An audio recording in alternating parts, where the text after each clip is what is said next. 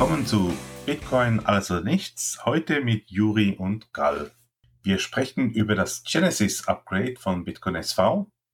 Und als erstes, wieso machen wir überhaupt ein Upgrade, Juri?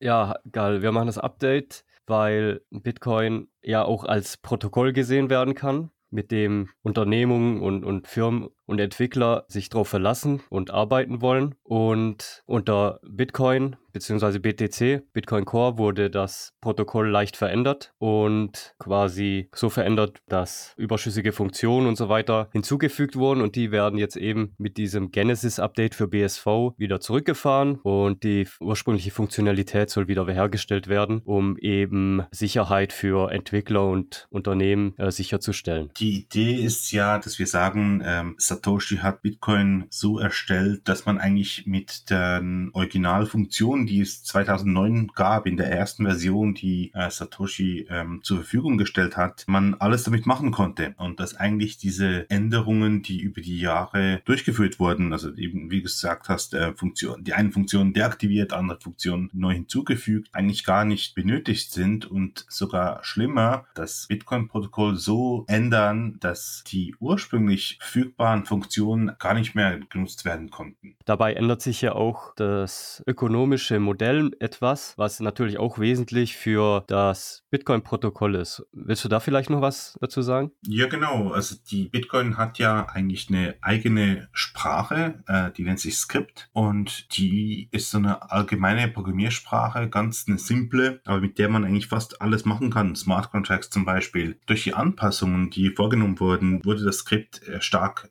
reduziert. Die Möglichkeiten wurden stark reduziert und dadurch natürlich die Funktionalität von Bitcoin eingeschränkt. Das heißt, die Nutzer konnten nicht mehr wirklich machen, was sie hätten machen können und dadurch äh, verdienen natürlich jetzt auch die Miner weniger, weil wir viel mehr Transaktionen auf Bitcoin haben könnten heute, als wirklich geschehen. Das Genesis-Update betrifft dann hauptsächlich Miner und die Entwickler, die mit dem Protokoll dann arbeiten sollen. Aber was bedeutet es für normale Benutzer? Genau, das ist so. Also die Miner, die müssen alle updaten. Firmen, die eine Node-Software betreiben, müssten das natürlich auch. Aber wie du sagst, die normalen Benutzer, die ihre ihre Wallets haben, die können diese ganz normal weiter benutzen. Die Unternehmer, die können natürlich ab dem Genesis Upgrade viel mehr durchführen, als sie bisher konnten. Genau, weil ja diverse Limitierungen im Protokoll auch aufgehoben werden. Da kommen wir dann mehr oder weniger schon zu den technischen Änderungen, die das, diese Protokolländerung oder das Update mit sich bringt. Und da werden ja diverse Limitierungen aufgehoben und die eben zur Skalierbarkeit des Protokolls eben dienen oder des ganzen Netzwerks so, sozusagen. Und damit kann Bitcoin von mehr Menschen und Entwicklern und Unter Unternehmen und so weiter benutzt werden und für einen günstigeren Preis. An oberster Stelle steht schon mal, dass man eigentlich keine Standardeinstellungen mehr haben möchte. Das heißt auch die Software, wenn man die installiert und startet und nicht selber Einstellungen definiert, wie zum Beispiel, wie große Blöcke möchte ich erstellen oder wie viel äh, Speicher möchte ich für die Skripte zur Verfügung stellen. Wenn man die nicht definiert, dann startet die Software schon gar nicht. Man möchte also hier wirklich äh, ein Umdenken bei den Nutzern dieser Software, dass sie sich nicht mehr zurücklehnen und sagen, ja, was die Programmierer da mir als Standard definiert haben, das ist wohl das Beste, die wissen es am besten, sondern man möchte, dass die Betreiber von dieser Software, also vor allem die, die Miner halt, die die Blöcke erstellen, sich selber Gedanken drüber machen und selber entscheiden, welche Größe von Blöcke sie imstande sind zu erstellen und welche Größe von Blöcke sie imstande sind zu empfangen. Und zu welchem Preis sie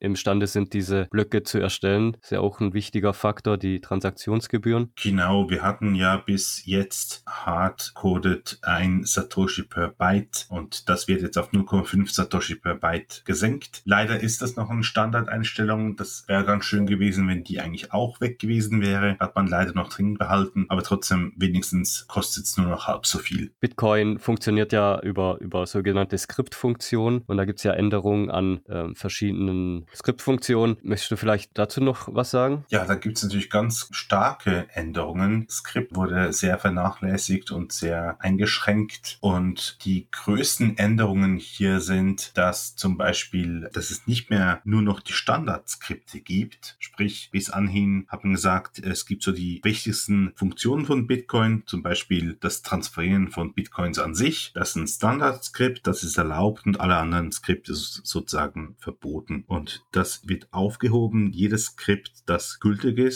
sprich welches validiert werden kann von den Minern, ist erlaubt. Mit dem Skript kann man natürlich umfangreiche Berechnungen anstellen und selbst dort gab es eingebaute Limitierungen. Jetzt gibt es die Möglichkeit, mit noch größeren Zahlen umzugehen. Also man kann vereinfacht gesagt zum Beispiel einen Taschenrechner bauen, der mit sehr großen Zahlen arbeiten kann und davor waren die Zahlen eben auch beschränkt. Das ist ja vor allem für kryptografische Berechnungen sehr wichtig. Und alles, was halt komplexer ist als ein Taschenrechner. Auch wichtig die Änderung von OP-Return. Wir hatten es ja schon mal an angesprochen vor einem halben Jahr circa, dass man ab sofort OP-False OP-Return nutzen soll, wenn man weiterhin möchte, dass die OP-Return-Outputs nicht mehr ausgegeben werden können. Mit dem Genesis Upgrade, wenn man nicht mehr OP-False OP-Return macht, sondern nur OP-Return, wie man sich so gewohnt war, dann kann dieses Output ausgegeben werden. Sprich, man kann die Daten, die nach OP-Return kommen, nutzen als Eingabe in das neue Skript einer neuen Transaktion. Wir wissen noch nicht wirklich, was damit alles machbar ist, aber hier öffnen sich natürlich sehr viele Türen für neue Funktionen. Ja, da werden bestimmt schlaue Entwickler in Zukunft coole Anwendungen bauen, die uns das Leben vereinfachen. Ja, ich bin sehr gespannt.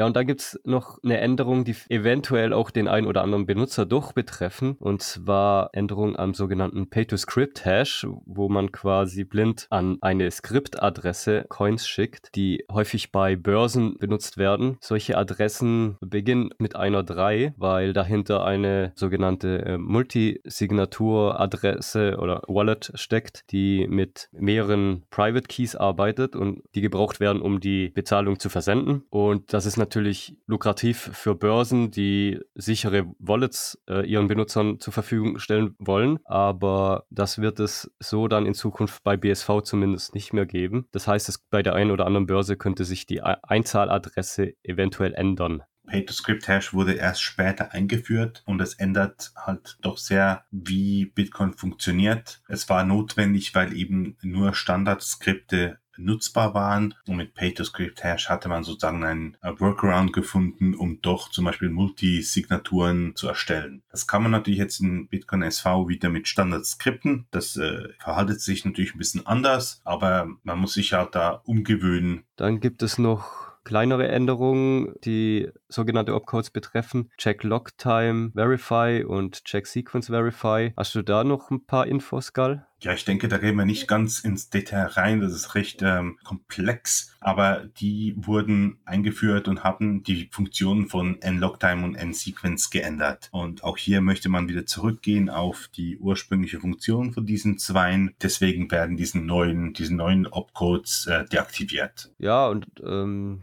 da haben wir noch diverse Einschränkungen, die durch das Update dann wegfallen. Haben wir vorhin schon angesprochen. Bitcoin war ja voll von Einschränkungen und alle diese möchte man auflösen, sprich, dass das System sich selber einschränkt. Wenn wir sagen, Einschränkungen werden aufgelöst, heißt es natürlich nicht, dass man jetzt sofort unendlich große Blöcke erstellt, weil die Teilnehmer des Systems selber sich regulieren und selber definieren, welche Größe sie akzeptieren. Nur möchte man nicht, dass ein Gremium von Entwicklern sagt, äh, wir definieren X ist das Maximum und alle müssen sich dann an dieses Maximum halten, sondern wir möchten einen einen freien Markt, der sich selber reguliert und selber sich an das Limit antastet, das es umsetzen kann. Es gibt ja nicht nur Limits, die vom Protokoll oder vom, von der Software mehr oder weniger vorhanden sind. Die werden jetzt kurzfristig nur nicht erreicht, aber äh, so, äh, Limitierung oder Einschränkung von der Hardware, also von der Rechenleistung oder der Bandbreite oder der Speicherkapazität, da haben wir noch ein bisschen Luft. Genau. Und das haben wir eigentlich auch schon ein bisschen gesehen. Wir haben ja schon ähm, ein Upgrade gehabt auf 2 Gigabyte Blöcke zum Beispiel und die Standardeinstellung damals war 512 Megabyte. Als die Benutzer dann aber äh, einen sozusagen Stresstest äh, durchführten und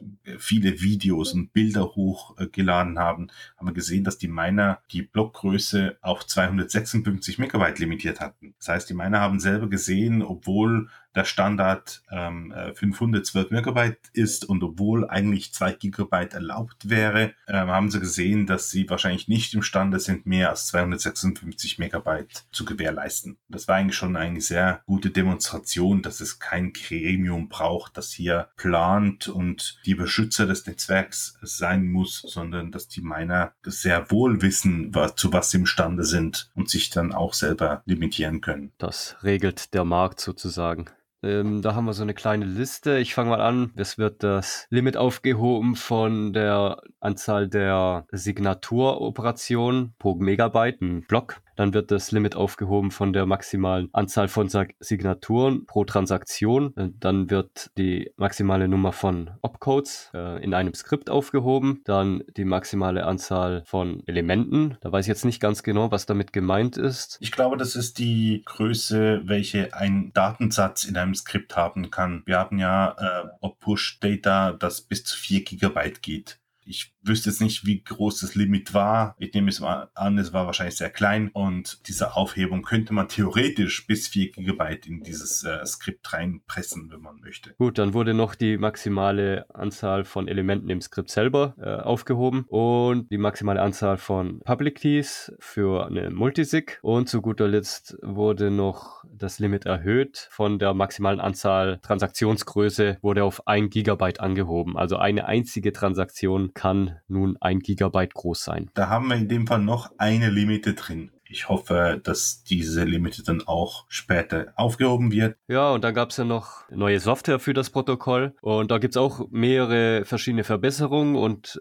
wir haben uns hier mal die zwei wichtigsten rausgeschrieben. Eins davon haben wir schon angesprochen. Und zwar die Transaktionsgebühr wurde äh, von einem Satoshi pro Byte auf 0,5 Satoshi pro Byte gesenkt. Es gibt auch einen Standard-Minimalwert, 0,25 äh, Satoshi pro Byte. Also das Ziel ist letztendlich natürlich so viele Transaktionen wie möglich auf die Blockchain zu bekommen und das zu einem möglichst geringen Betrag. Die zweite Änderung ist die so, uh, Parallel Block Validation, dass man eben, äh, wie, wie, soll ich sagen, mit einer CPU oder mit mehreren CPU-Kernen die Software betreiben kann und das sollte die Performance steigern. Die Software kann jetzt mehrere Kerne in einem CPU nutzen. Das war bisher ja nicht so. Bisher konnte man nur einen Kern nutzen, egal ob man 32 Kerne hatte. Das war natürlich eine sehr große Limitierung bei einem 1 Megabyte Block kein Problem, aber wenn man durch große Blöcke hat mit sehr vielen Transaktionen, ist das ein Problem. Zusätzlich beinhaltet das aber auch, dass man mehrere Blöcke parallel validieren kann. Es gab ja diesen diese Gefahr, dass wenn ein boshaftiger Miner einen riesen Block erstellt, das sozusagen das äh, Netzwerk zum Stillstand bringt, sozusagen, währenddem alle seinen Block validieren, 30 Minuten lang oder sowas, keine Ahnung, nicht weitermachen können. Und mit dieser parallelen Blockvalidierung kann man sagen, okay, äh, ich äh, validiere diesen Block hier auf der Seite. Wenn aber in der Zwischenzeit ein kleiner kommt, dann nehme ich den und validiere den gleichzeitig und nehme dann den ersten, den ich fertig validiert habe. Okay, sehr gut. Also noch mehr Sicherheiten für die Miner. Das äh, klingt ja gut und vielversprechend und ähm, dürfte auch ein Wettbewerbsvorteil in dem Fall sein, eventuell gegenüber anderen Coins. Genau, wir möchten ja auch, dass dieser Markt für Transaktionen und die Gebühren der Transaktion entsteht. Das heißt, diese 0,5 Satoshi per Byte sollten eigentlich nicht mehr der Maßstab sein für die Gebühren, sondern die Miner sollen untereinander auch konkurrieren, wie das in einem freien Markt halt so ist. Das heißt, wir sehen das schon teilweise, dass gewisse Miner sich zusammentun mit Anbietern von Daten und sagen, okay, deine Daten nehme ich günstiger an äh, und wir möchten das natürlich viel mehr sehen. Dann würde ich sagen, haben wir eigentlich das kommende Update, was übrigens in der Nacht äh, zum 4. Februar stattfindet, so weit abgedeckt. Gibt es denn Aussichten oder noch weitere Baustellen, die nach dem Update, nach dem Genesis-Update von BSV noch angegangen werden müssen? Ja, mit diesem Update sind wir eigentlich sehr weit beim zurückrollende Änderungen auf das Originalprotokoll. Die wichtigsten Änderungen wurden durchgeführt. Leider hat es nicht gereicht für alle Änderungen. Das heißt, wir werden sicher noch ähm, ein weiteres Update sehen. Vielleicht zwei, das sehen wir dann noch. Eine der größten Anpassungen ist äh, die Schwierigkeitsanpassung. Wir haben ja seit Bitcoin Cash hier einen Algorithmus, der alle paar Blöcke sich anpasst und im Original war es ja eigentlich nur alle 2016 Blöcke. Darauf möchte man wieder zurück. Das Problem ist, weil BSV einen sehr kleinen Marktwert hat gegenüber von BTC, wäre das sehr gefährlich zurzeit. Da müssen wir noch ein bisschen warten, dass entweder der Marktwert steigt oder viel mehr Transaktionen auf BSV sein werden und mit den Transaktionsgebühren wieder mehr Sicherheit für BSV gewährleistet werden kann. Dann gibt es noch kleine Änderungen, die vielleicht noch reinkommen, wie äh, noch zwei Opcodes, äh, OpMul 2 und OpDiv 2. Das ist mir ein nice to have. Und als letztes könnte noch die ursprüngliche Signatur für die Transaktionen wiederhergestellt werden. Sprich, als sich Bitcoin Cash damals abgespalten hat, hatte man auf Drängen der Börsen äh, Replay Protection eingeführt. Sprich, man hat den Algorithmus für die Signatur von Transaktionen so geändert, dass sie nicht mehr kompatibel war mit BTC und in BSV möchte man das wieder zurückschalten, sodass sowohl die neue Signatur als auch die alte Signatur wieder gültig sein wird. Das heißt, zusammenfassend äh, würde ich jetzt mal äh, konstatieren, dass wir mit dem Update auf dem Weg sind, ein stabiles und zuverlässiges Protokoll für die Bitcoin-Blockchain herzustellen, womit Entwickler und Unternehmen ihre Geschäfte dann auf die Blockchain machen können und sicher sein können, dass es zuverlässig funktioniert, dass sie alles abspeichern können und dass sie nicht damit rechnen müssen, dass das Protokoll irgendwann in naher Zukunft schon wieder geändert wird und sie alles wieder umstellen müssen. Ich bin sehr gespannt, was in den nächsten Monaten passieren wird. Ich habe so das Gefühl, dass viele in den Startlöchern sind und nur warten, bis diese Funktionen freigeschalten werden und wir wahrscheinlich erstaunt werden, was Bitcoin eigentlich machen kann, wenn man es nur freilässt. Das Gefühl habe ich allerdings auch. Ich denke, äh, es wurden ja auch schon äh, große Ankündigungen für die CoinGeek Conference, also die BSV-Konferenz sozusagen in, in London Ende Februar angekündigt. Ich denke, da wird auch einiges äh, Neues auf uns zukommen und da können wir auf jeden Fall gespannt sein. Damit schließen wir unseren Podcast für heute ab. Es wird definitiv spannend. Also dann. Bis zum nächsten Mal. Bis zum nächsten Mal. Tschüss. Ciao.